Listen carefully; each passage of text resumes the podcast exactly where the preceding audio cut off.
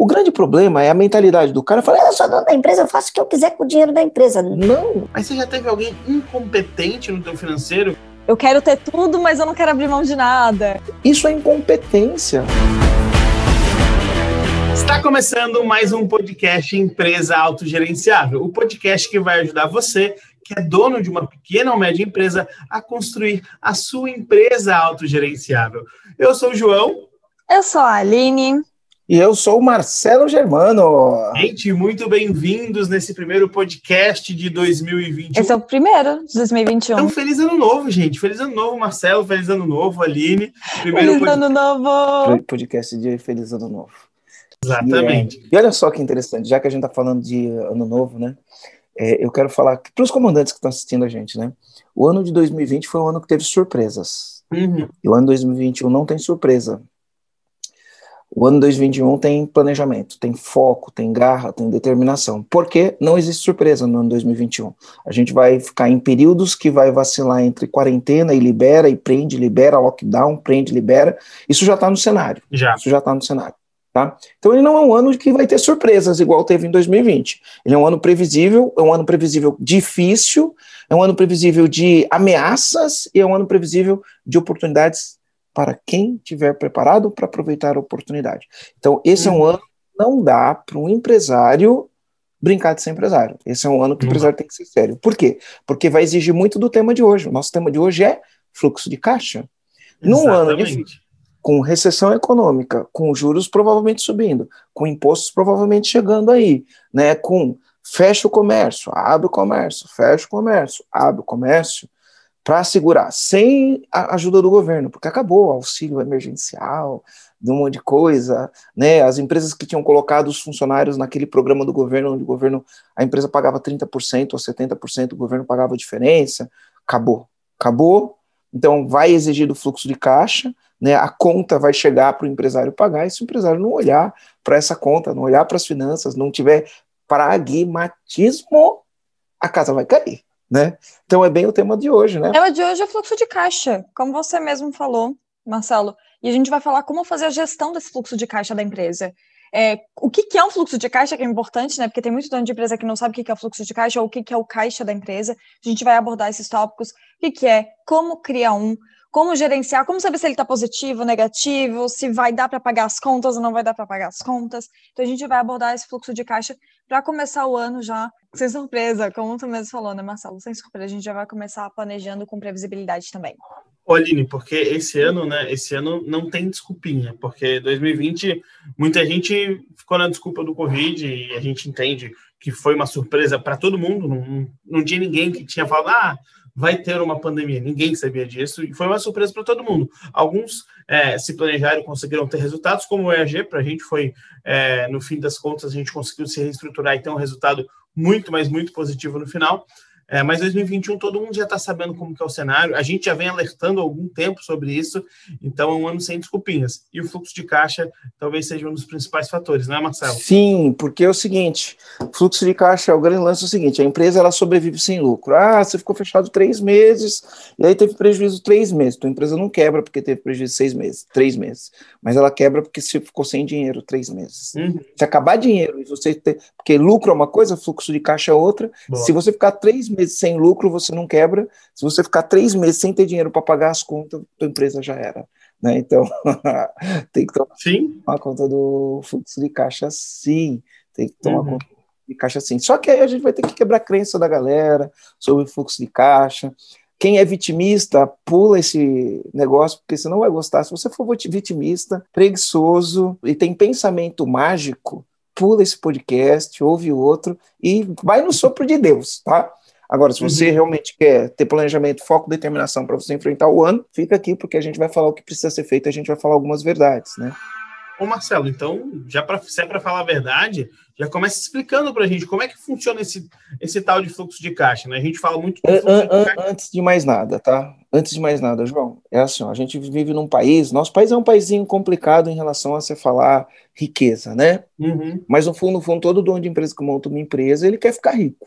Né? E, e, ficar rico tem um significado diferente para o Marcelo, tem um significado Sim. diferente para a Aline e tem um significado diferente para o João, e com certeza tem um significado diferente para quem está ouvindo. Né? Uhum. Então, se eu pedir para quem está ouvindo aí escrever no papel o que, que é ficar rico para você, você vai escrever uma resposta, a Aline vai escrever outra, e o Marcelo vai escrever outra. Tá? Para alguns, riqueza tem a ver com dinheiro, para outras, riqueza tem a ver com outras coisas. Né?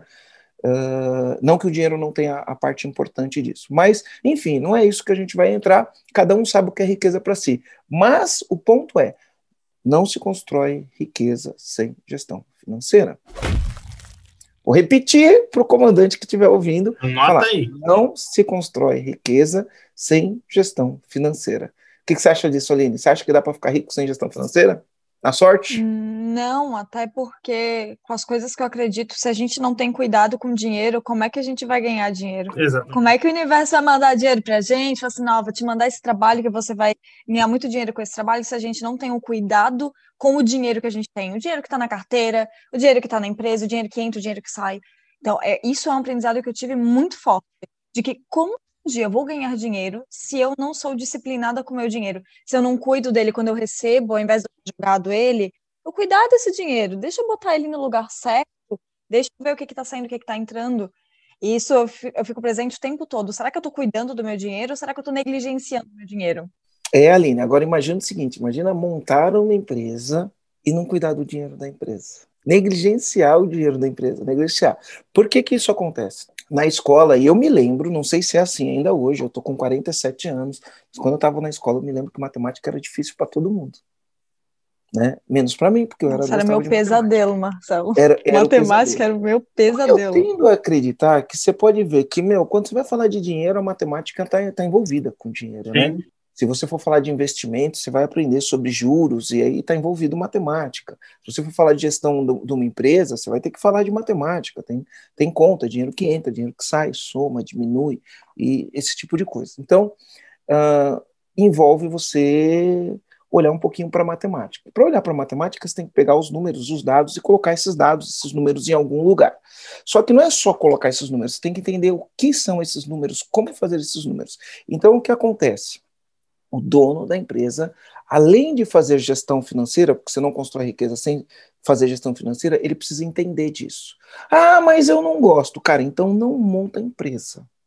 Se você não quer aprender finanças, você não quer aprender matemática financeira para você cuidar da tua empresa, para você poder entender um pouquinho da contabilidade, pelo menos da contabilidade gerencial, não monta empresa, cara. Não monta uma empresa que você vai fazer merda, tá? E vai sofrer, e vai sofrer, e vai levar sofrimento para tua família e vai levar sofrimento para quem depende do teu trabalho. Então não faz uhum. isso, não, não sai fazendo besteira.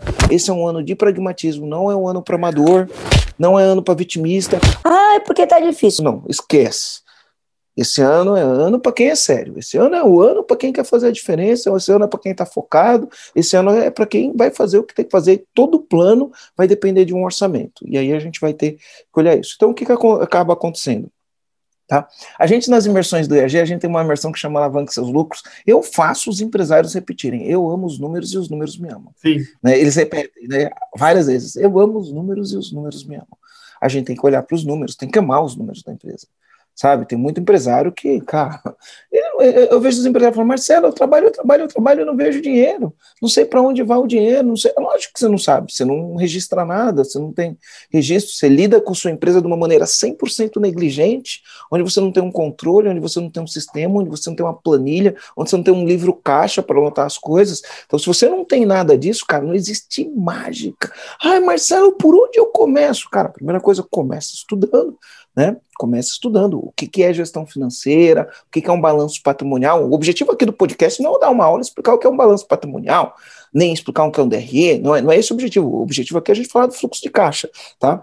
Mas você tem que estudar o que é um DFC, demonstrativo de fluxo de caixa, você tem que entender. A, a, gente tem isso em treinamento. Se alguém quiser fazer um treinamento para aprender isso, a gente tem. Tem finanças para o financeiro, tem alavanca dos lucros, a gente ensina isso.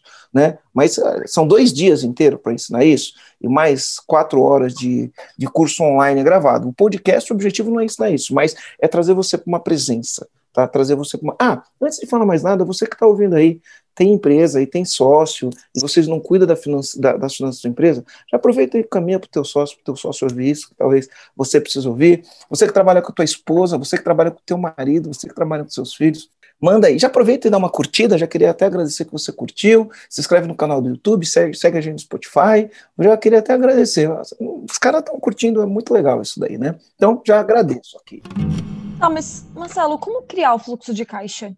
E como então, que eu crio lá. um fluxo de caixa? Onde que eu uso esse fluxo de caixa tá. no meu dia a dia? Assim, ó, antes de criar o fluxo de caixa, eu preciso mudar o comportamento do dono. Depois a gente vai para o fluxo de caixa. Comportamento do dono. Primeiro, uma visão. Você precisa ter conhecimento disso. Segunda coisa, quem cuida do teu financeiro, eu sempre falo, no financeiro o verbo não é confiar, o verbo é conferir. Quem cuida do seu uhum. financeiro tem que ser uma pessoa competente. Muitos donos de empresa falam: não, eu que cuido do financeiro. Ele não cuida do financeiro, ele paga a conta. Pagar a conta é diferente de cuidar do financeiro. Tá? Aí ele tem medo de ser roubado, ele coloca uma pessoa de confiança. Então a mulher coloca o marido, o marido coloca a mulher, ou coloca o filho, ou coloca o cunhado, ou coloca o melhor amigo, enfim, né? Vai colocar uma pessoa de confiança. No teu financeiro, uma pessoa de confiança que não sabe o que está fazendo faz estrago. Você não tem noção do estrago que uma pessoa de confiança incompetente pode fazer no teu financeiro. Uma vez, uma pessoa fez o, o alavanca seus lucros, e aí, é, antes de fazer, olha, olha que interessante, o ser humano como ele precisa perceber os comportamentos e ele precisa entender como ele faz para resolver isso. A gente teve um cliente que ele entrou em contato comigo no Instagram e a situação dele estava crítica financeira dele estava crítica, crítica, crítica. Ele me falou, cara, eu estou trabalhando, eu trabalho, não vejo dinheiro, não sei o que, não sei o que. Aí ele veio fazer o Alavanque Seus Lucros. Ele se inscreveu para fazer o programa inteiro ele entrou no Alavanque Seus Lucros. Quando ele assistiu o Alavanque Seus Lucros, eu falo no alavanque seus lucros, né? Cara, no financeiro o verbo é confiar. Não coloca uma pessoa, é conferir, não é confiar. Você tem que colocar uma pessoa competente, você precisa conferir o que ela faz para evitar desvios e não sei o quê. Não adianta colocar uma pessoa que, teoricamente, não vai te roubar, mas também não vai fazer o trabalho que tem que fazer no financeiro. Beleza, o cara fez o treinamento, ele, ele disse que achou, olha, olha, olha a, inco a incoerência. Ele falou que achou que, ah, no meu financeiro quem cuida é a minha mulher, minha mulher entende tudo que você ensinou, eu já sabia. Minha mulher entende tudo isso, ela é super competente. Eu achei que esse curso foi mais do mesmo, não sei o que, não sei o que. E aí ele é, mandou um feedback que não foi muito positivo, que não foi muito positivo. Aí quando eu olho a história dele, ele não percebe a incoerência. Ele chegou comigo com um problema financeiro, trabalha, trabalha, trabalha, não vê dinheiro. Aí a gente fala pro cara, né? No teu financeiro é uma pessoa competente, competente. Ele olha e fala, mas o meu financeiro é minha mulher né? no caso dele especificamente. E minha mulher é competente, e ele está com dificuldade no financeiro. Uma pessoa competente no, no teu financeiro, ela vai te mostrar onde está o problema, porque você trabalha, trabalha e não vê dinheiro, e aí você resolve o problema. Agora, se você não sabe o problema, você nunca vai poder falar. Se você, se você trabalha, trabalha, trabalha e não vê dinheiro, o teu financeiro é incompetente. Ou você é incompetente como empresário, tá? Então você precisa desenvolver essa habilidade, desenvolver esse músculo. Você jamais vai poder falar que uma pessoa que está no teu financeiro é competente se você trabalha, trabalha, trabalha e não sabe onde está o dinheiro. Faz sentido, Aline? Faz sentido, Marcelo, mas eu acho que é, é muito a questão da. A, a, gente é muito acostumado. Eu vou trazer uma, uma problematização aqui que não é especificamente sobre a área financeira, mas eu quero trazer um ponto que, por exemplo, como que é a nossa instituição de ensino, principalmente da faculdade, a gente aprende muita teoria. E daí a gente fica. É, é, aquele lance que tu fala do, da sabedoria diferente, é, diferente de inteligência. A gente fica uhum. muito inteligente na faculdade. Aí legal, eu vou lá para alavancar seus lucros, eu vejo um monte de termos que eu já vi na minha vida, e falo, não, mas daí tudo já vi. Que é isso? Daí tudo já conheço. Só que, na verdade, quando você vai botar na prática, você não é, você não botou aquilo realmente na prática, você não sabe como executar aquilo. Então, tipo, é, é, justamente aquele ponto. Inteligência é diferente de sabedoria. A pessoa viu, ela já ouviu falar daquilo, falou, legal, isso daí eu já sei. As que já ouviram falar, porque tem gente que nunca nem ouviu falar, né? Sim. É, nunca nem ouviu falar, mas vamos, vamos trazer esse caso de que, por exemplo, se, a, se esse financeiro ela disse, não, mas eu já conheço tudo isso, muito provavelmente ela já ouviu falar, ou numa faculdade de administração, contabilidade, ou o que for. Só que no final das contas ela ainda não colocou em prática, por, ou, enfim, né? Tem alguma coisa aí no meio que faz com que essa pessoa ela não tenha a sabedoria sobre tudo que foi ensinado na alavanca dos lucros, porque senão é, alguma coisa teria mudado, né? Então eu acho que Esse é um ponto que é muito interessante. A gente é educado a ser inteligente, não a ser sábio. A gente Cara, é educado a aprender é, e não colocar em é. prática de fato, sabe? E outra, a gente tem vários cases do cara do Alavanque Seus Lucros que gera economia de um milhão por ano, gera economia de 80 mil por mês, de 5 mil por mês, 15 mil por mês, que aumenta os lucros em 20% em coisa de 5, 6 meses, aplicando as técnicas. Então, aprender, as, e a gente tem clientes que não aplicam nada, aprendem, ficam mais inteligentes e não tem resultado. Então, você precisa. Você que está ouvindo a gente, que ah, meu financeiro, como eu faço? Primeiro, você tem que ser pragmático, você tem que aprender. Ah, mas é difícil. Não, não é. É, é assim, ó. Você vai precisar de esforço, esforço, tá? Ah, comecei a aprender aqui, tá difícil. Volta, lê de novo, assiste de novo, vê de novo, faz pergunta, levanta a mão e aprende esse negócio. Porque uhum. não tem como fazer se você não aprender. Exatamente aprende. Mesmo que não é você que executa ali, mas você tem que saber o que é. Se você não tiver esse conhecimento para enfrentar o ano 2021, não vai rolar. Então, aprende, cara. Nada nem ninguém pode impedir você de aprender. Todo ser humano tem capacidade para aprender quanto que é 10 menos 5, que dá 5. Porque no final das contas, o financeiro é contas de mais e menos, de vez em quando você multiplica e divide. Né? Então, todo ser humano, todo ser humano que sabe contar até 10, que sabe fazer 2 mais 2 e 10 menos 5, sabe fazer quanto é 2 vezes 2 e sabe dividir 100 por 4, qualquer, qualquer ser humano que sabe fazer conta disso, somar, subtrair, multiplicar e dividir, aprende gestão financeira. Qualquer um. Então, se sim, você está me ouvindo, você sabe isso, você vai aprender. Agora, se você é vitimista, preguiçoso e fica, ah, então é difícil, cara, você não vai fazer gestão financeira, não monta empresa, passa a bola para quem está afim de fazer o trabalho. E aí a gente vai. Aí vamos voltar agora. Falando todo sobre isso, financeiro verbo é conferir, não é confiar. Uma pessoa competente, e é lógico, uma pessoa que não vai fazer desvios. E gestão financeira você faz todo santo dia. O que é um fluxo de caixa? Coloquei até no Google aqui, Aline. No, no Google fala assim, ó. Ah, fluxo de caixa, ó, olha a palavra, é um instrumento de gestão financeira que projeta para períodos futuros todas as entradas e saídas de recursos financeiros da empresa, indicando como será o saldo de caixa para o período projetado. Numa outra definição, fala assim: ó, o fluxo de caixa é uma ferramenta para a gestão das finanças da empresa que permite controlar e projetar entradas e saídas de recursos financeiros em um determinado período de tempo. E nas palavras do Marcelo, o que é fluxo de caixa? Então vamos lá. Fluxo de caixa é como o dinheiro se comporta na sua empresa.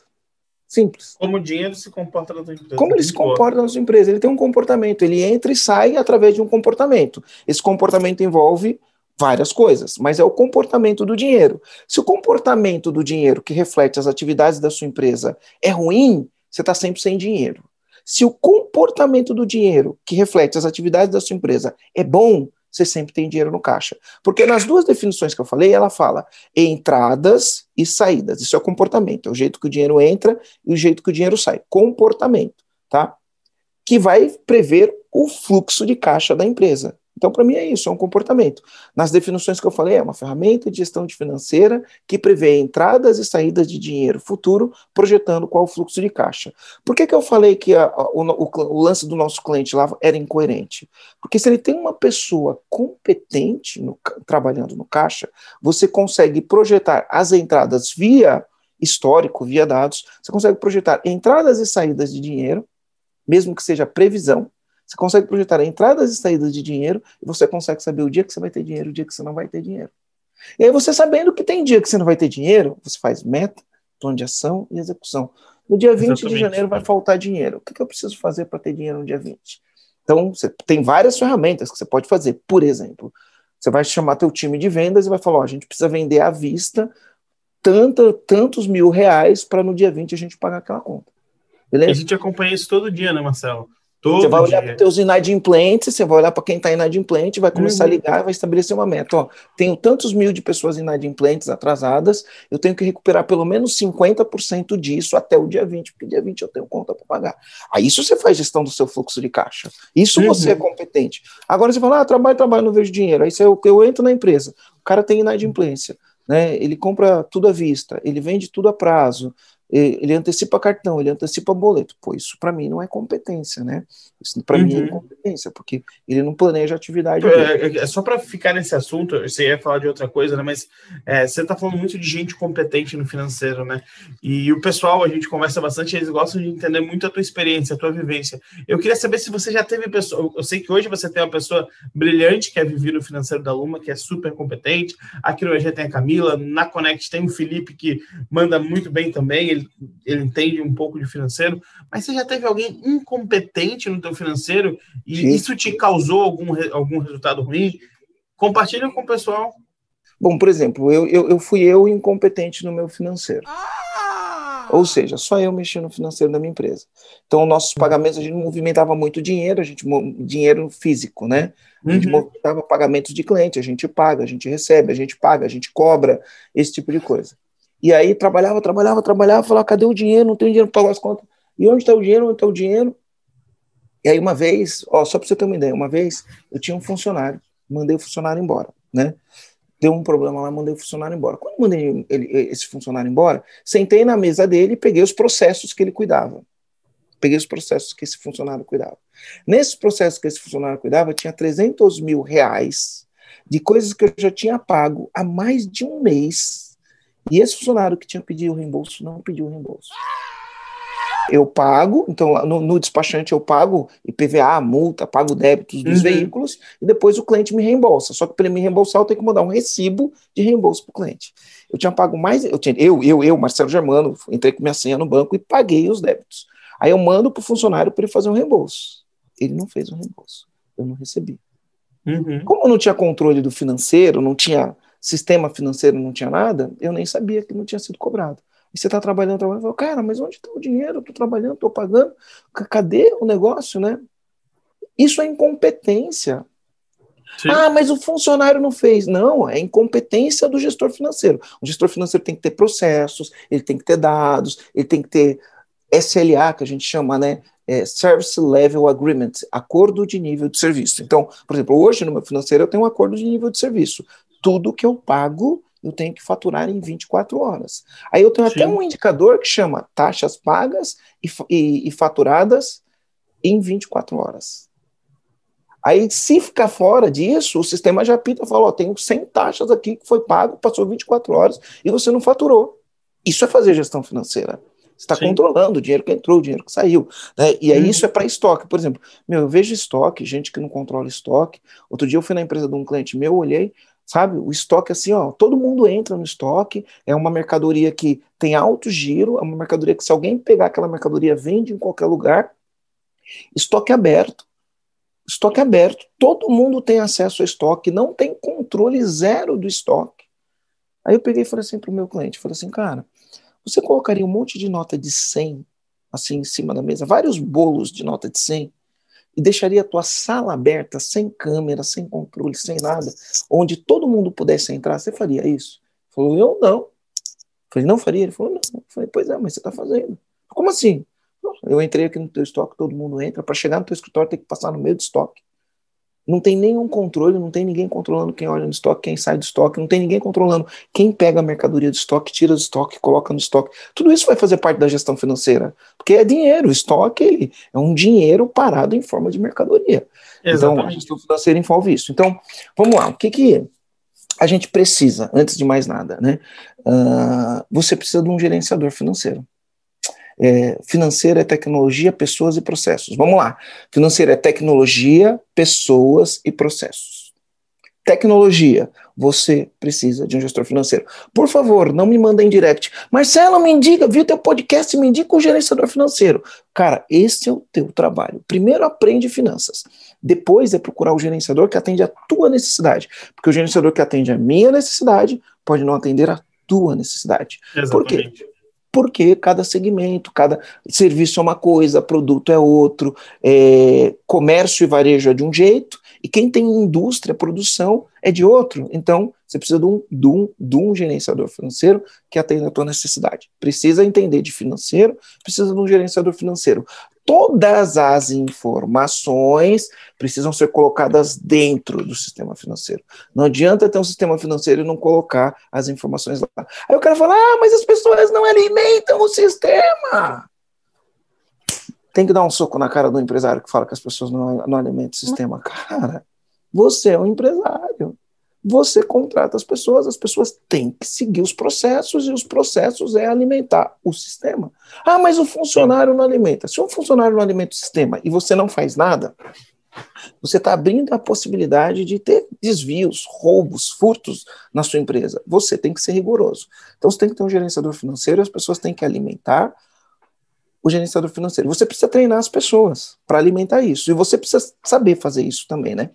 Ah, eu, eu fiz tudo isso, eu mesmo fazia no começo, né? Hoje eu não faço mais. Hoje eu tenho equipe para fazer isso, mas você tem que ter um gerenciador financeiro, tem que alimentar o sistema financeiro. E você precisa puxar os relatórios do financeiro e entender os relatórios. Você sempre vai precisar de um gerenciador financeiro. Não vou dar aula de gerenciador financeiro.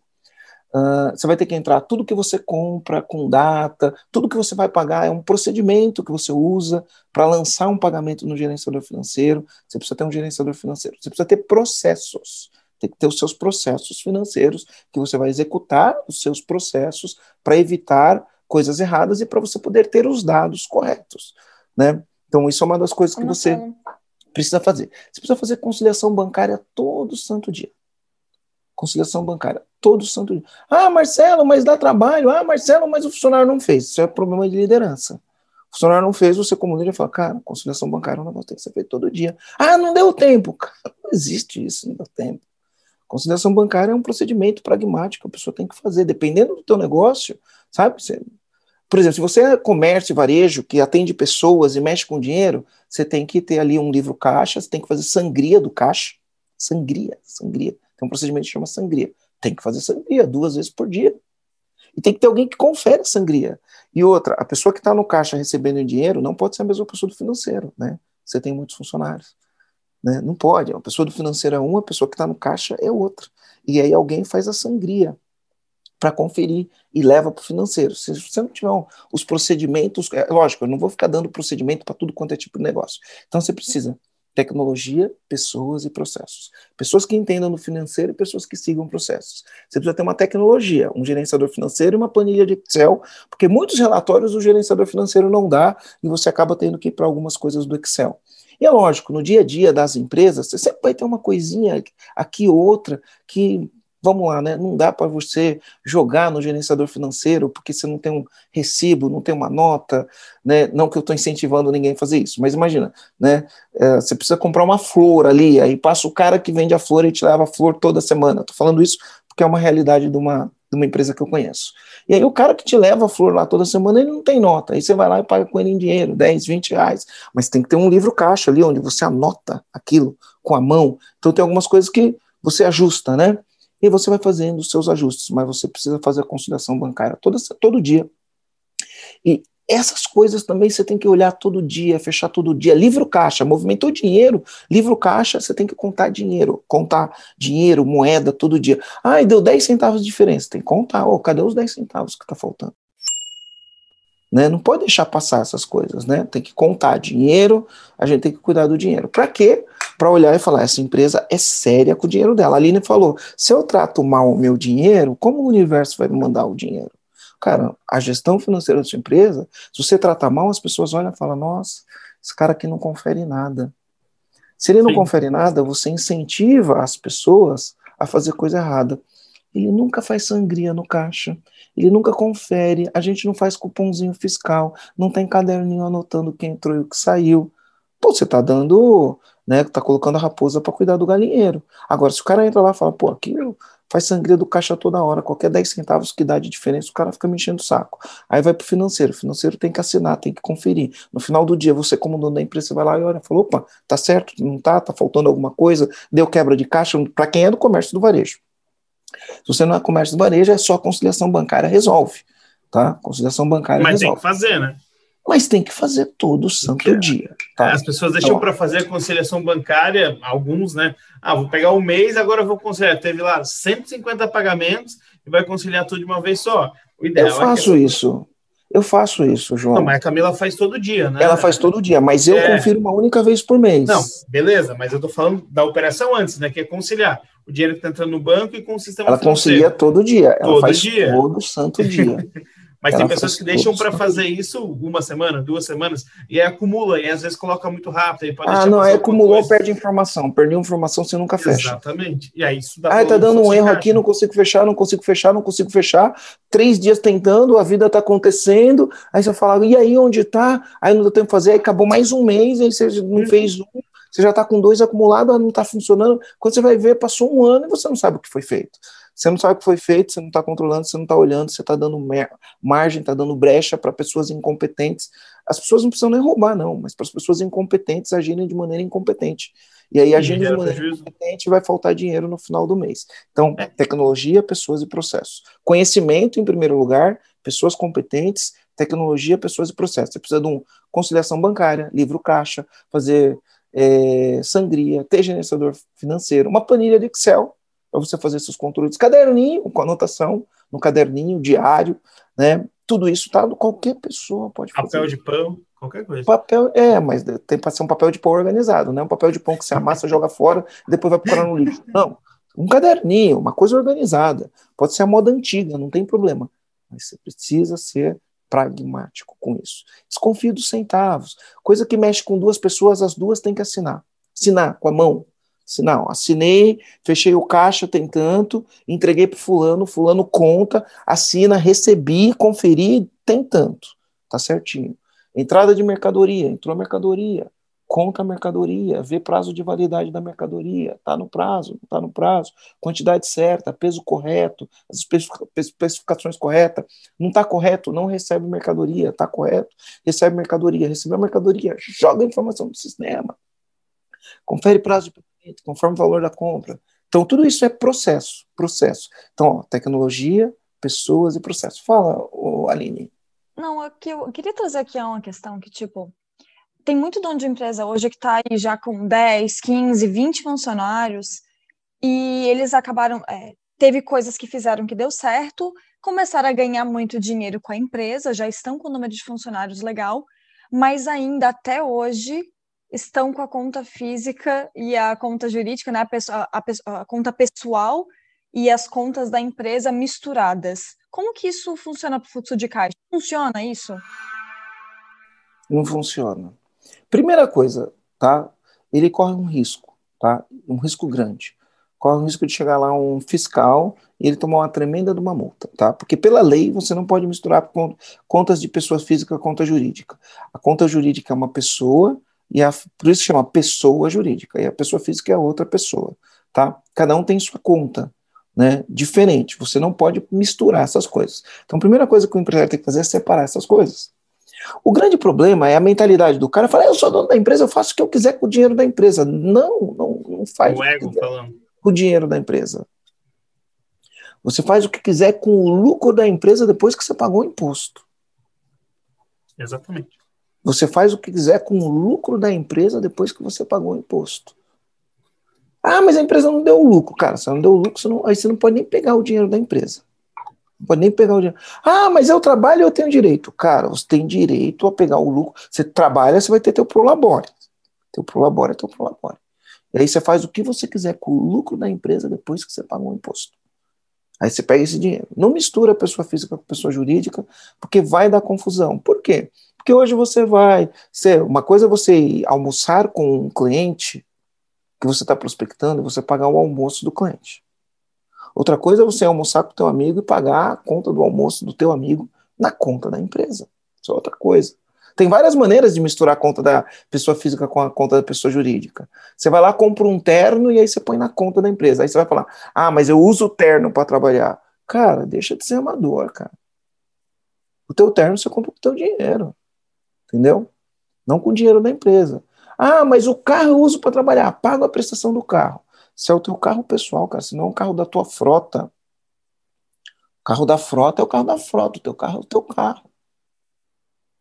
Não mistura, porque chega uma hora que você perde o controle, você misturou um monte de coisa, né? E o pior é que a gente vê isso, Aline, nas empresas grandes e nas empresas pequenas, sabia? Empresas Total, Quantos escândalos a gente não vê de, de executivos de empresa viajando de jatinho, com o jatinho da empresa, de férias? A gente vê, isso é um escândalo. Quando sai esse tipo de coisa numa grande empresa, o executivo da empresa sai de férias e usa o jatinho da empresa para viajar. Vira um escândalo. Por quê? Porque o jato é da empresa. Não é do é, grande, grandes né? empresas mesmo, corporações, é, algumas um pouco maiores. Eu, eu tenho um exemplo. Michelle trabalhava numa empresa há um tempo atrás que ela fazia parte do financeiro e dentro da parte financeira eles pagavam é, pagavam desde é, faculdade da filha, desde prestação da casa do filho, prestação do carro, é, asilo da mãe, pagavam tudo com o dinheiro da empresa e aí no final do mês nunca dava lucro na empresa, mas o, o dinheiro estava todo sendo comido para as questões pessoais, né? Esse é um ponto muito, muito delicado e que acontece muito em muitas empresas. E, eu tenho muito, muito, muito, comandante que fala que a empresa não dá lucro. Quando você for ver, se você tira as despesas pessoais do comandante, a empresa não. é lucrativa. Uhum. Quem dá prejuízo não é a empresa, é o comandante. É a empresa dá lucro e o comandante dá prejuízo, cara. Exatamente. exatamente. A, empresa dá lucro. Tira o dono que a empresa vai dar lucro. É, tira o dono que a empresa vai dar lucro. Por quê? Porque o dono ele mistura tudo, ele nem sabe o quanto ele gasta. Uhum. Ele não sabe o quanto ele gasta. E aí uhum. isso é um problema. Então, e é uma dor, né, Marcelo? É uma dor, é, é, uma dor, é, é uma dor. A gente já conversou com muitos clientes. Olha, você tem que separar, você tem que separar. Isso acontecia muito em, em happy hour depois da imersão, que ficava nesses assuntos. Só que eles ficam com medo de estipular o seu prolabore. Ah, mas será que eu faço isso? Porque se eu fizer isso, eu não vou poder mais gastar mais do que isso. E se está tudo junto, meu, gastei, gastei, vou pagar, tem que é pagar. É pensamento mágico, cara. O que as pessoas é. têm de pensamento mágico Aline, o que é pensamento mágico, Aline? Eita, pensamento mágico é a gente pensar que é, é eu vou trazer a questão da bala de prata, de que a bala de prata é a bala definitiva, aquela que tu fala que é a, a bala que mata o lobisomem, que é, tem uma solução só, é um passe de mágica, é de, com, com uma coisa só você vai conseguir resolver, é a pergunta definitiva, é a bala definitiva, é eu quero ter tudo, mas eu não quero abrir mão de nada. É tipo, eu quero, eu quero também empresa audienciável, mas eu não quero fazer papel de comandante. Eu quero ter uma empresa audienciável, mas eu, não, eu só quero ficar de férias, não quero fazer nada, não quero fazer meu papel realmente de dono.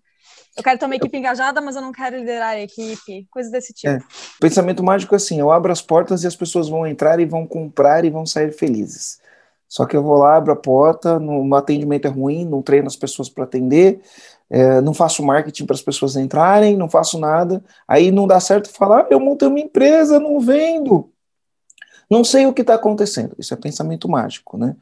É, pensamento mágico é o cara que virou o ano, a gente está aqui, ó, dia 4 de janeiro, no dia que a gente está gravando, 5 de janeiro, o dia que a gente está gravando esse podcast, ele vai para no dia 6, a gente está gravando no, no, no, dia 5. Então virou o ano, aí tem um monte de gente com pensamento mágico. Porque 2021 eu vou fazer isso, vou fazer aquilo, vou fazer aquilo outro, que não sei o quê não escreveu no papel, não fez plano de ação, não bloqueou horas na agenda para poder estudar, para poder fazer aquilo, não criou nada específico para fazer aquilo acontecer. É um pensamento mágico, achar que vai fazer e não vai fazer. Isso é um pensamento mágico, né? Então, a gente não pode ter pensamento mágico no nosso dia a dia. A gente tem que ter pragmatismo. O que, que é um, qual é a diferença do pensamento mágico e pragmatismo? Pensamento mágico, você, na ilusão do deixa a vida me levar, as coisas vão acontecer. O pragmatismo não, é cara. Eu vou fazer o que precisa ser feito para ter os, os meta, resultados ação e execução. Isso, meta, plano de ação. Aí a gente volta aqui para o fluxo de caixa. Cara, eu vou falar aqui em 10 minutos, eu já falei isso em outros podcasts, eu vou falar em 10 minutos o que o cara precisa para fazer uma boa gestão do fluxo de caixa, tá? Então é assim, ó. Valendo.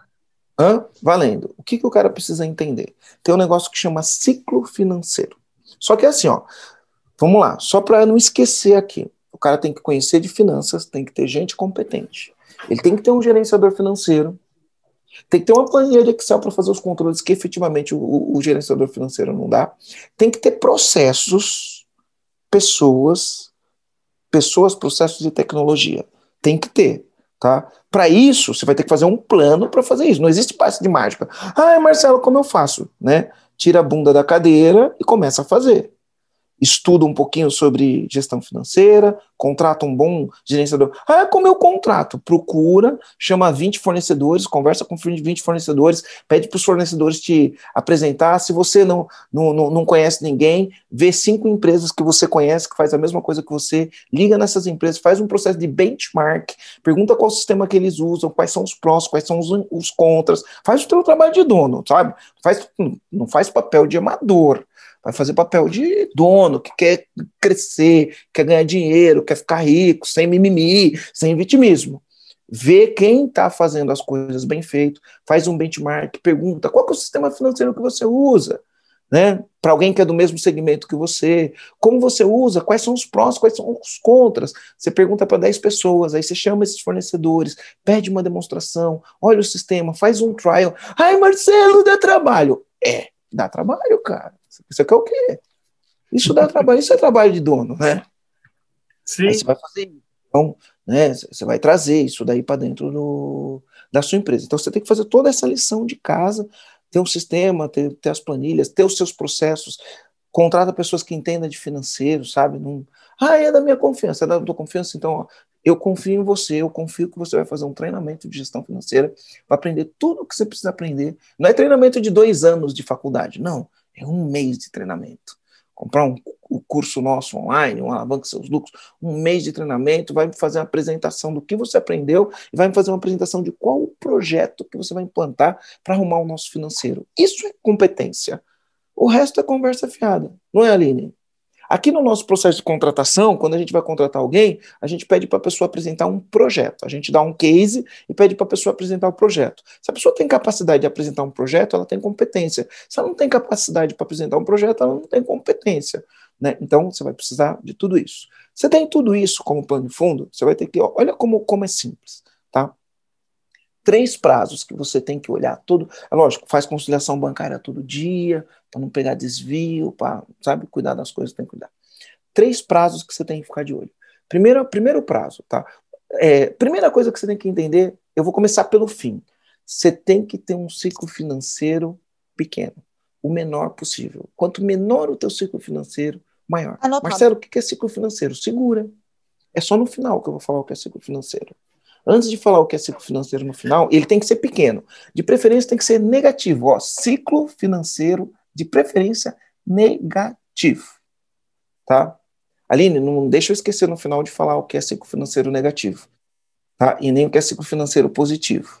Tá? Mas ele tem que ser o mais próximo de zero, de preferência negativo. Marcelo, como assim? Ciclo financeiro negativo é ruim? Não. Negativo, nesse caso aqui, é bom. Segura. Segura que você vai aprender. Vamos começar por prazos e depois a gente vai por ciclo. Primeira coisa, prazo médio de pagamento. Tudo que você compra e você paga, você tem que olhar para a tua empresa e falar: quanto maior o prazo médio de pagamento, melhor. Quanto mais tempo eu demorar para pagar, melhor. Então você, quando for comprar as coisas, vai negociar o maior prazo médio de pagamento. Maior maior. Ah, Marcelo, mas eu compro à vista, o cara me dá um desconto. Muito dono de empresa, que ele faz? Ele compra muita coisa que demora para vender, porque tem um desconto. Aí ele demora para vender, aí fala, não, sei onde está o dinheiro, tá, teu estoque parado, comprou coisa que não vende, tá lá, estoque parado. Aí você tem que queimar. Ganha um desconto de 5% para comprar, aí você faz uma liquidação, dá 20% na hora de vender de desconto. Né? Eu vejo isso acontecer o tempo inteiro. Então, prazo médio de pagamento, quanto maior, melhor. Prazo médio de pagamento, quanto maior, melhor. Aí você tem que olhar outra coisa. Prazo médio de estoque. Quanto tempo você comprou uma mercadoria e ela fica no teu estoque? Ou quanto tempo você demora para executar um serviço para entregar para o teu cliente, para o teu cliente te pagar? Quanto, quanto menor, melhor. Então você tem um prazo, você compra uma mercadoria, né, ela fica no teu estoque, demora um tempo médio para ser vendida e aí você vende essa mercadoria. Ou o teu cliente contrata um serviço, demora um tempo médio para ser produzido e depois você entrega o serviço para o teu cliente. Quanto menor esse prazo, melhor. Então, como dono, você vai olhar e vai falar: minha meta é diminuir esse prazo médio de pagamento. Minha meta é diminuir meu prazo médio de estoque, é o segundo prazo. E o terceiro prazo é prazo médio de recebimento. Prazo médio de recebimento. Quanto menor, melhor que, que isso significa? Significa que quanto mais eu vender à vista, ou receber antecipado, ou falar para o cliente dar um sinal na frente, de preferência que esse sinal que ele dá na frente cubra todo o custo daquela mercadoria, quanto mais você recebe antecipado, melhor. Quanto mais você recebe à vista, melhor. E toda vez que você dá prazo, ó, toda vez que você dá prazo para o teu cliente, os juros têm que estar tá no preço. Você tem que calcular os juros e colocar no preço. Por quê? Porque você pode dar prazo para o teu cliente desde que você calculou os juros, o juros está no preço. Por quê? Porque você vai ter a opção de, se você não precisar do dinheiro, não antecipa boleto, não antecipa recebimento. E aí os juros vira lucro da sua empresa. Juros vira lucro, tá? Se você precisar do dinheiro, você antecipa o dinheiro, mas o juros estava no custo. Os juros estava no custo, tá?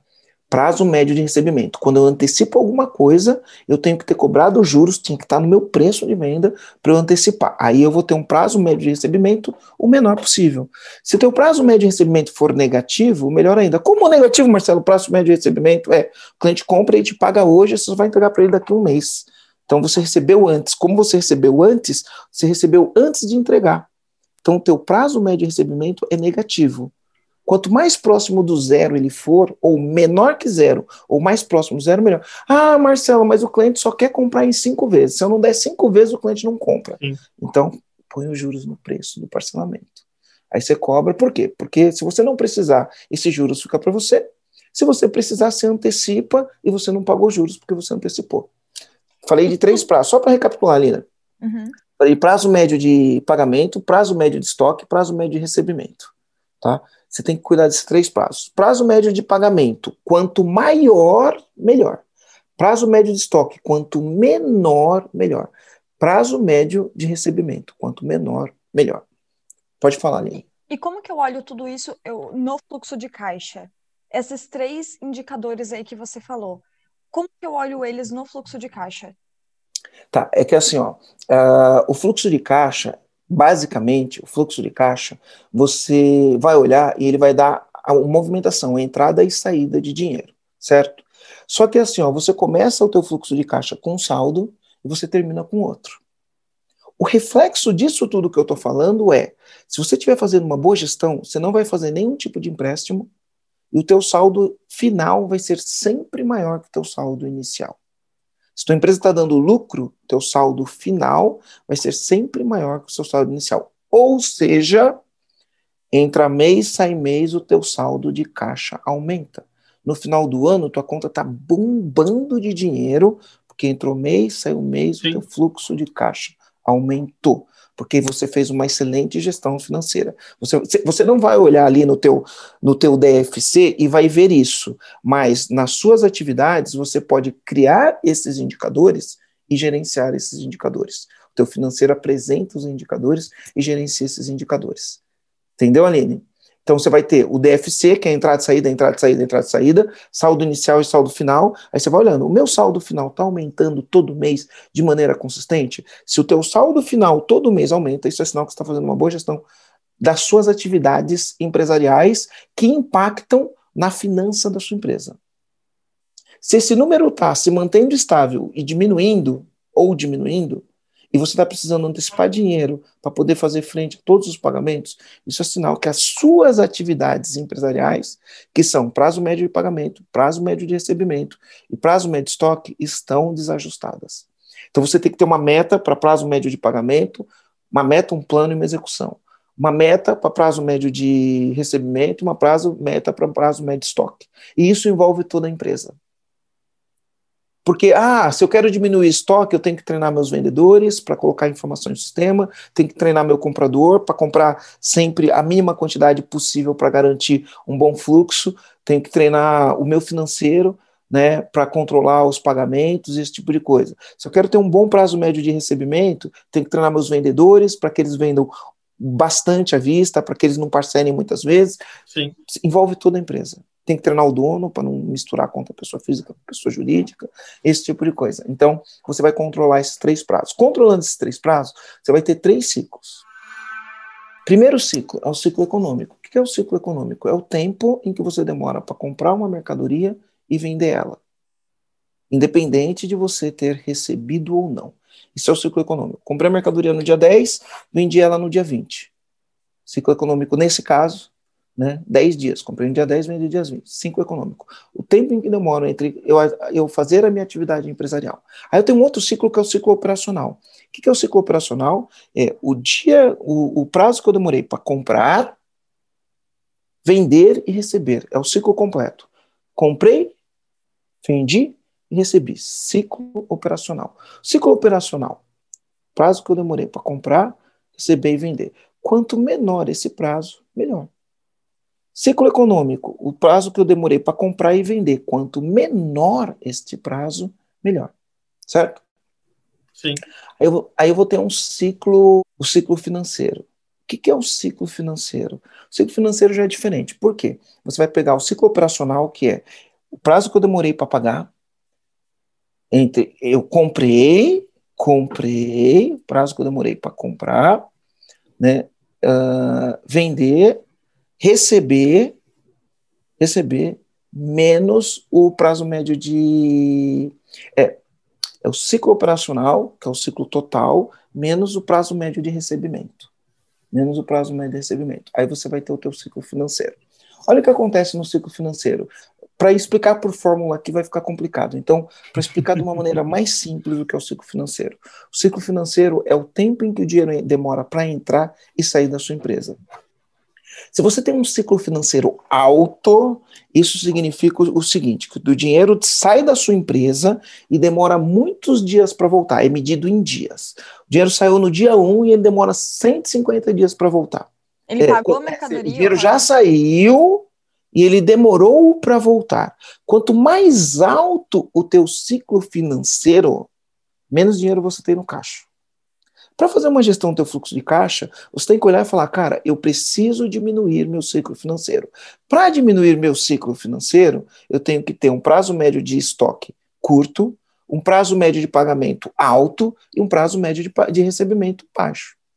Meu ciclo financeiro vai ser baixo ou negativo. Ah, mas como o ciclo financeiro pode ser negativo? É assim, ó, teu cliente já te pagou, você nem comprou mercadoria ainda. Aí você sai, compra mercadoria, produz, produz, e aí depois você entrega para o teu cliente, mas o dinheiro já está no teu caixa. Ciclo financeiro negativo. O que é um ciclo financeiro positivo? O cliente comprou, você vai lá, compra mercadoria, faz tudo que precisa fazer, produz, entrega para ele. Depois que você entregou para ele, ele vai te pagar. Ciclo financeiro positivo, ou seja, o dinheiro já saiu e você está esperando ele voltar. Ciclo financeiro positivo.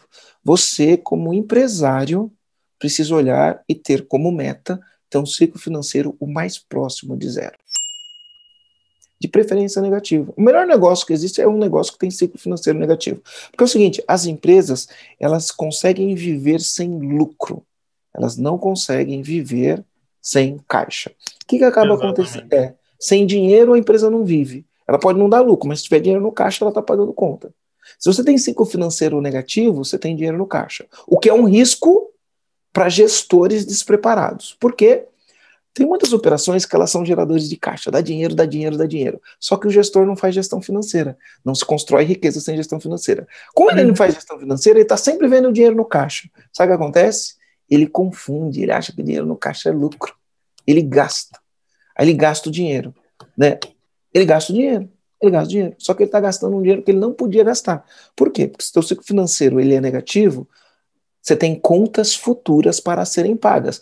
Você lembra que na definição eu falei: fluxo de caixa é a previsão de entradas e saídas? O dinheiro entrou antes, ele está na conta, mas esse dinheiro em algum momento vai sair. Eu não posso gastar o dinheiro que vai sair em algum momento. O dinheiro que vai sair em algum momento, ele tem que estar reservado para pagar aquela conta que ele vai pagar. Tem muito empresário que, como é a, a operação dele tem um ciclo financeiro negativo, ele está olhando para o caixa, o caixa está sempre cheio de dinheiro, porque ele faz? Ele gasta. Só que ele gasta um dinheiro que ele não pode gastar. Por quê? Porque ele não tem um DRE. Porque o DFC, demonstrativo de fluxo de caixa, vai mostrar o quanto teu saldo aumenta.